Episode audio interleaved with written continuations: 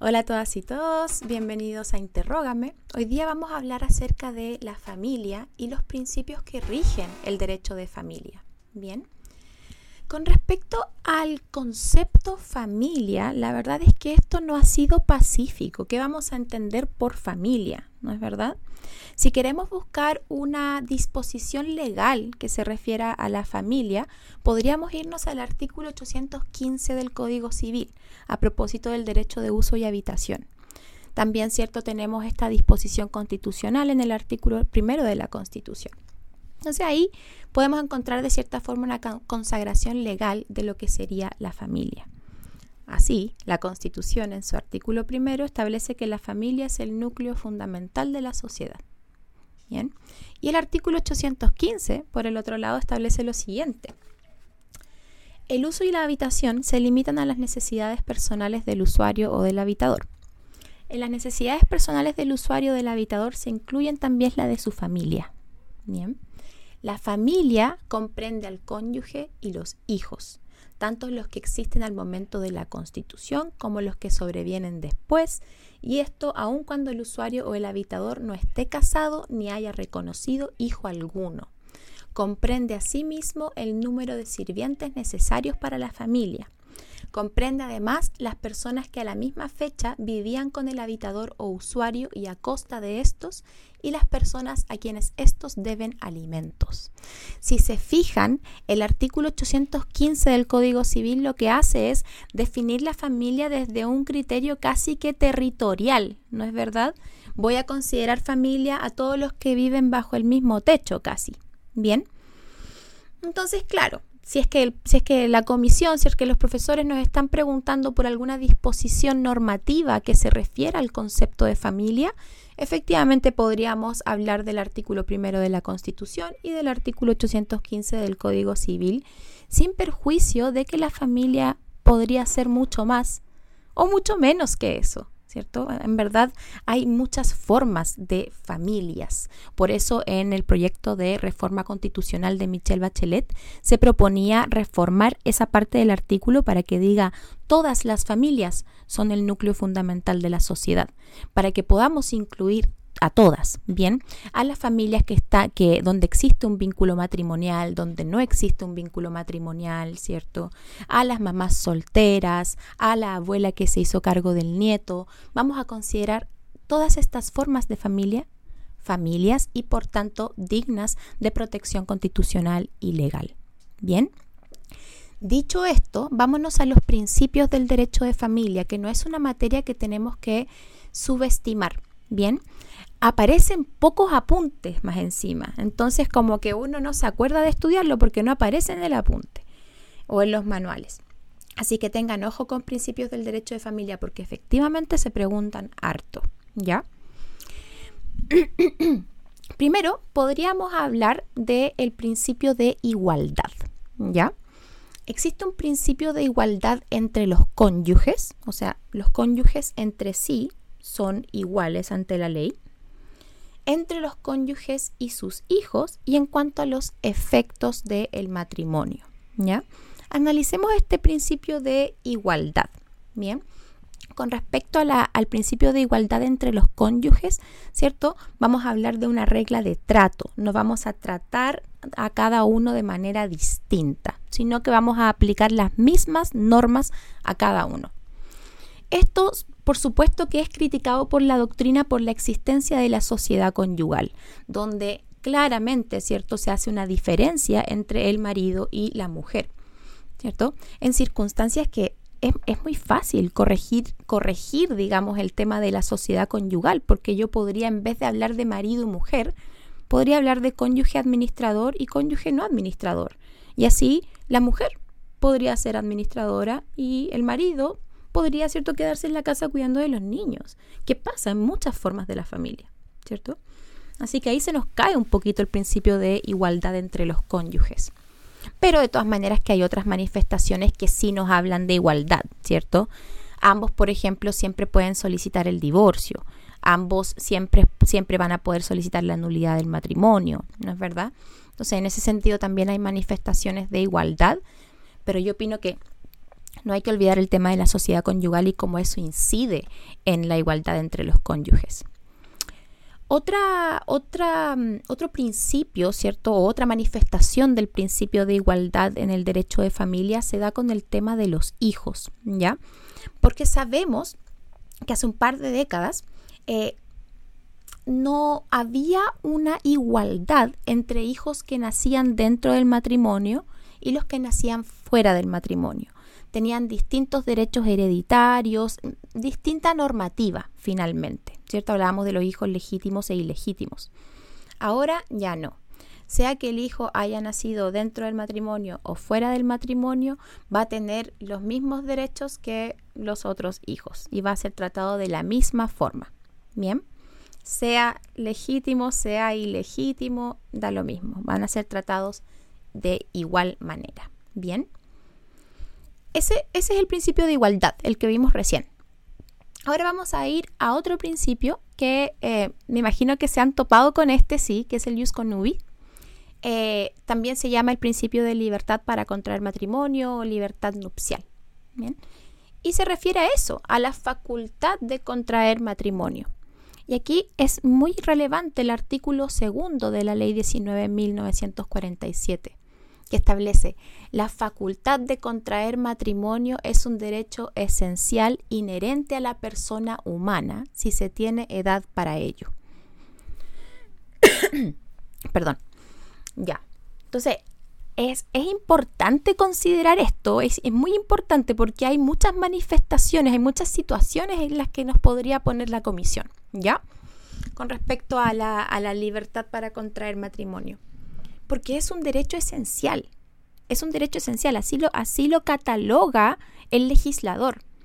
Y algunas consecuencias de eso, de que sea un derecho esencial, es, por ejemplo, que en el matrimonio no hablamos de incapacidades, ¿cierto?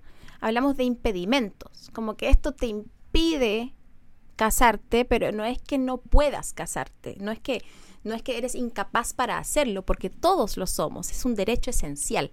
¿Bien? Por eso, ¿cierto? Pasa eso medio extraño que en el matrimonio ya no hablamos de, capacidad, sino que hablamos de la ausencia de impedimentos dirimentes, ¿cierto? Otra consecuencia del Ius Conubi, por ejemplo, la veíamos eh, en una columna de Hernán Corral durante la pandemia, cuando eh, no estaban dando tantas horas para contraer matrimonio. Y ahí, y ahí, matrimonio civil, por supuesto. Y ahí eh, Hernán Corral, el profesor Hernán Corral hizo una columna criticando esto porque él dice que efectivamente es un derecho esencial.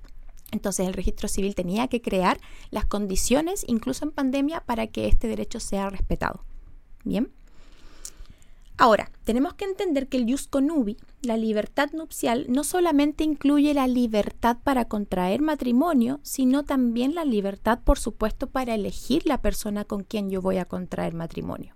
Bien, entonces, eh, viéndolo a contrario sensu, primero, nadie me puede obligar a casarme y segundo, nadie puede obligar a casarme con cierta persona. Bien, eso entonces entendemos por el jus conubi, ¿cierto? O la libertad nupcial. Otro principio relevante en el derecho de familia es el principio de protección al cónyuge más débil, ¿ya? O al integrante más débil, si se quiere, si no queremos hablar de cónyuge.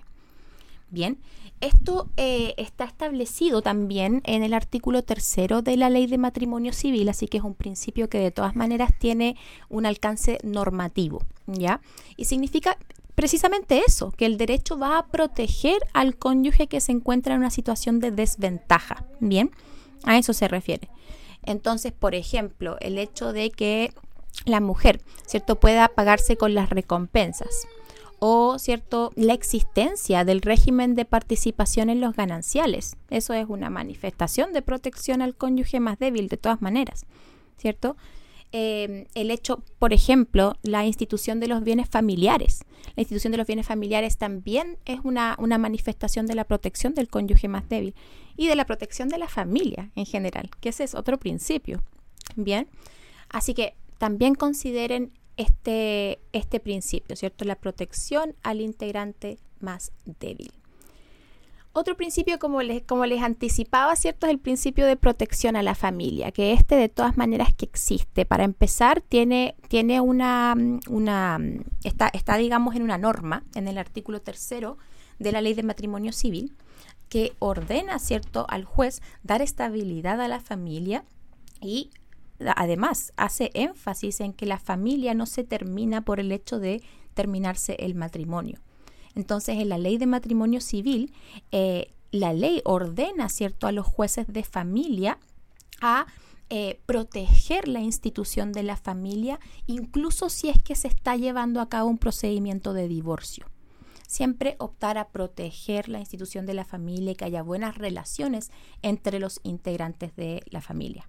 Bien, manifestaciones del principio de protección de la familia son, por ejemplo, cierto el derecho de alimentos, el tema de los bienes familiares que conversábamos recién, ¿cierto? El tema de las acciones de filiación. Ahí para eso eso también se vincula con otro principio del derecho de familia, ¿cierto? Del que vamos a hablar de inmediato, que es el principio o el derecho de eh, búsqueda de la verdad biológica. Bien. Este es otro principio que supone que nosotros tenemos la libertad y el derecho para poder investigar, digamos, nuestro, acerca de nuestros antepasados. ¿Ya? Y el fundamento de esto no es, no es, no es solamente un fundamento, ¿cierto?, de eh, averiguar quiénes son mis padres, sino que también tiene otras, otras cosas importantes, ¿cierto? Se da harto en, en cuando necesitan, por ejemplo, ciertos trasplantes que se tiene que buscar como a los padres biológicos de los niños para que puedan ser donantes. Ahí de todas maneras que sirve mucho el principio de la búsqueda de la verdad biológica, ¿no es verdad? O yo quiero averiguar quiénes son mis padres biológicos porque quiero ver si es que hay una enfermedad genética de la cual me tengo que cuidar. ¿Cierto? Todos esos aspectos son, son fundamentales y el derecho los reconoce y por tanto, ¿cierto? Reconoce a su vez el principio de la búsqueda de la verdad biológica. Y las manifestaciones de este principio son muy evidentes. El hecho, por ejemplo, de que no el, de que el verdadero hijo, la verdadera madre y el verdadero padre no tengan plazo para interponer esta acción ya es una manifestación de este principio. Porque nos viene a decir, no importa cuántos años pasen, tú siempre vas a poder recurrir al tribunal de familia para averiguar quién es tu padre o tu madre o, o tu hijo, ¿cierto? Como acción de filiación. Bien. Vamos a otro principio, bien, que este lo creo que este es el último que nos falta, que es el principio del interés superior del niño, niña, adolescente. Este principio es importantísimo, ¿ya? Importantísimo. En los tribunales de familia yo creo que es el principio que más se tiene en consideración, el interés superior del niño, niña, adolescente. Eh, este supone, ¿cierto? No solamente que yo voy a tratar a los niños y a las niñas y a los adolescentes con la dignidad y la protección que se merecen, sino que es un mandato a todos los organismos públicos, todos los organismos de la administración pública, entendida en sentido amplísimo, es un mandato para que todos ellos eh, siempre estén cautelando por la protección de los niños, niñas y adolescentes cuando, cuando se enfrenten con eso en virtud de su cargo, ¿cierto? Eh, y no solamente eso, ¿ya? No solamente proteger en general al niño, niña, adolescente, sino que también empezar a reconocerlo como sujeto de derechos, ¿bien? Por mucho tiempo se habló del, del, del, de, los, de los derechos de los niños, se habla todavía del derecho de los niños como si fueran cosas, ¿no es verdad? Como, ah, tú vente conmigo, ¿cierto? Tu papá no, que se vaya, es un mal papá, etcétera. Eh, yo, yo voy a decir qué, hacer, qué tienes que hacer, etcétera, etcétera. Yo, yo voy a decir que no, por ejemplo, no vas a ir al colegio los días que te van a hacer educación sexual integral, eh, y me pongo, me pongo a decidir cosas por ese estilo. Ahí no estoy teniendo el interés superior del niño, niña, adolescente en mente. ¿Cierto? Porque no lo estoy reconociendo como sujeto de derechos que puede tomar sus propias decisiones, ¿ya? Por supuesto que esto es progresivo, por supuesto, no, no, no estoy diciendo que eh, dejemos que los niños de 7 años tomen la decisión de, hacerse un tatuaje, ¿cierto? No lo vamos a llevar tan lejos, pero sí de reconocer que son personas y tienen su opinión, ¿ya? Y esto se ve manifestado en eh, el procedimiento de familia, en el eh, apartado o más bien en el medio, eh, digamos, porque no es un medio probatorio en realidad, pero es cierto esta audiencia reservada que se puede tener con el menor de edad, ¿ya? Y ahí es literalmente, ¿cierto? El juez o la jueza preguntándole directamente al niño o la niña digamos qué es lo que prefiere, nunca es tan así tan directo, ¿cierto? Se, se, hace, se hace de manera como adecuada a la edad del niño niña adolescente. Pero efectivamente se hace y se hace con niños muy chicos, ¿ah? Eh, yo he visto audiencias reservadas con niños de 5 años que, ¿cierto?, aprendieron a hablar hace poco. Así que, efectivamente, el interés superior del niño supone también reconocer que ellos pueden, pueden decidir acerca de ciertas cosas. ¿Ya? Manifestaciones del interés superior del niño en el Código Civil abundan. Bien, tenemos de nuevo la existencia del derecho de alimentos, el hecho de que el menor de edad que está solicitando alimentos judicialmente no tenga que probar el estado de necesidad, ¿cierto? Ni, ni eh, porque se presume, ¿cierto? Que, que está en necesidad de estos alimentos. El hecho de que existan los alimentos provisorios, el hecho de que existan derechos hereditarios, ¿cierto? Todos estos eh, también pueden ser una manifestación del interés superior del niño, niña y adolescente. Bien, tengamos ojo con los principios asociados al derecho de familia. Hoy día estudiamos, ¿cierto?, el principio de igualdad en dos aristas, la igualdad entre los cónyuges y la igualdad entre los hijos.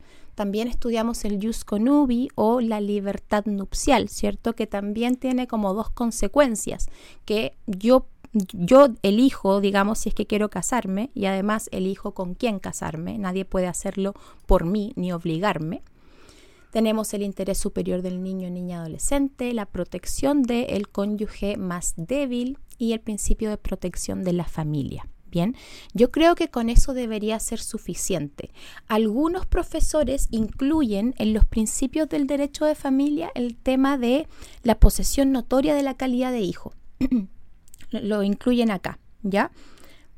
¿Por qué? Porque aquí cuando, cuando entramos a la posesión notoria de la calidad de hijo, estamos diciendo básicamente que la filiación tiene ciertos fundamentos. Me explico de inmediato.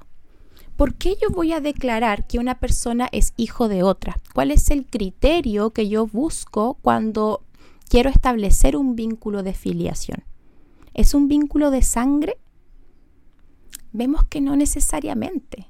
Acá tenemos la posesión notoria de la calidad de hijo, que supone, ¿cierto?, que si un, un niño, niña, adolescente, ¿cierto?, ha estado viviendo con una persona que reconoce como su padre y que se presentan ante la sociedad y la comunidad como padre e hijo, y esto ha transcurrido por a lo menos cinco años, entonces se se presume la posesión notoria de la calidad de hijo, ¿cierto? Y se podría establecer un vínculo de filiación en circunstancias que no hay un vínculo de sangre. Entonces eso nos hace preguntarnos, ¿cuál es entonces el criterio relativo a la filiación?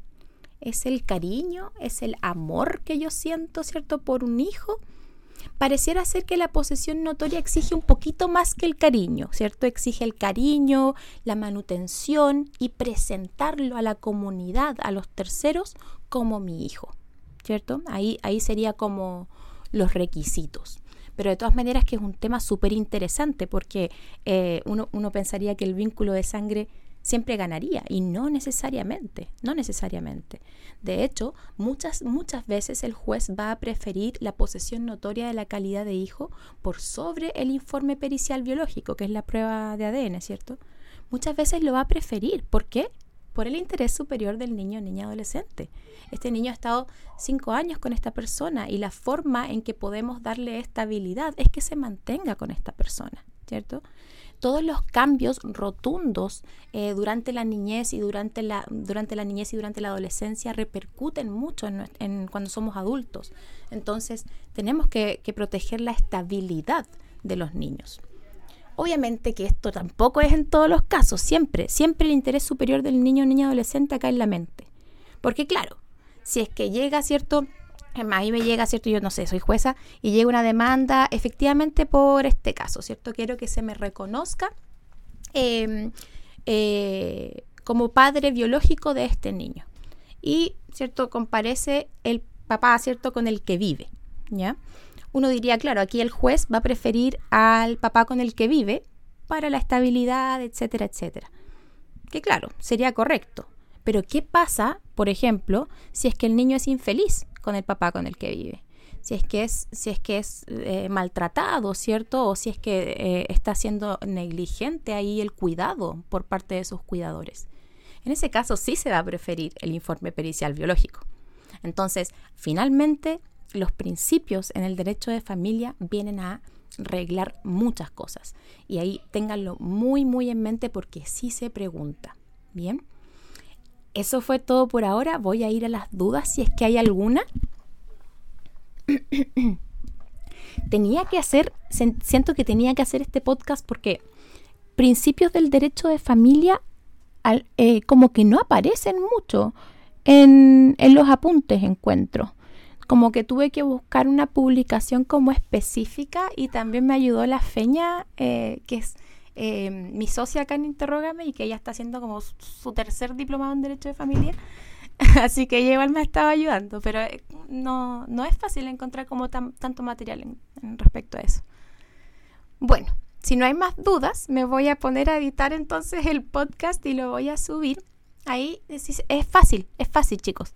De todo lo que yo hablé, anótense los principios y, y las manifestaciones, porque cada principio en verdad yo lógicamente puedo definirlo, ¿cierto?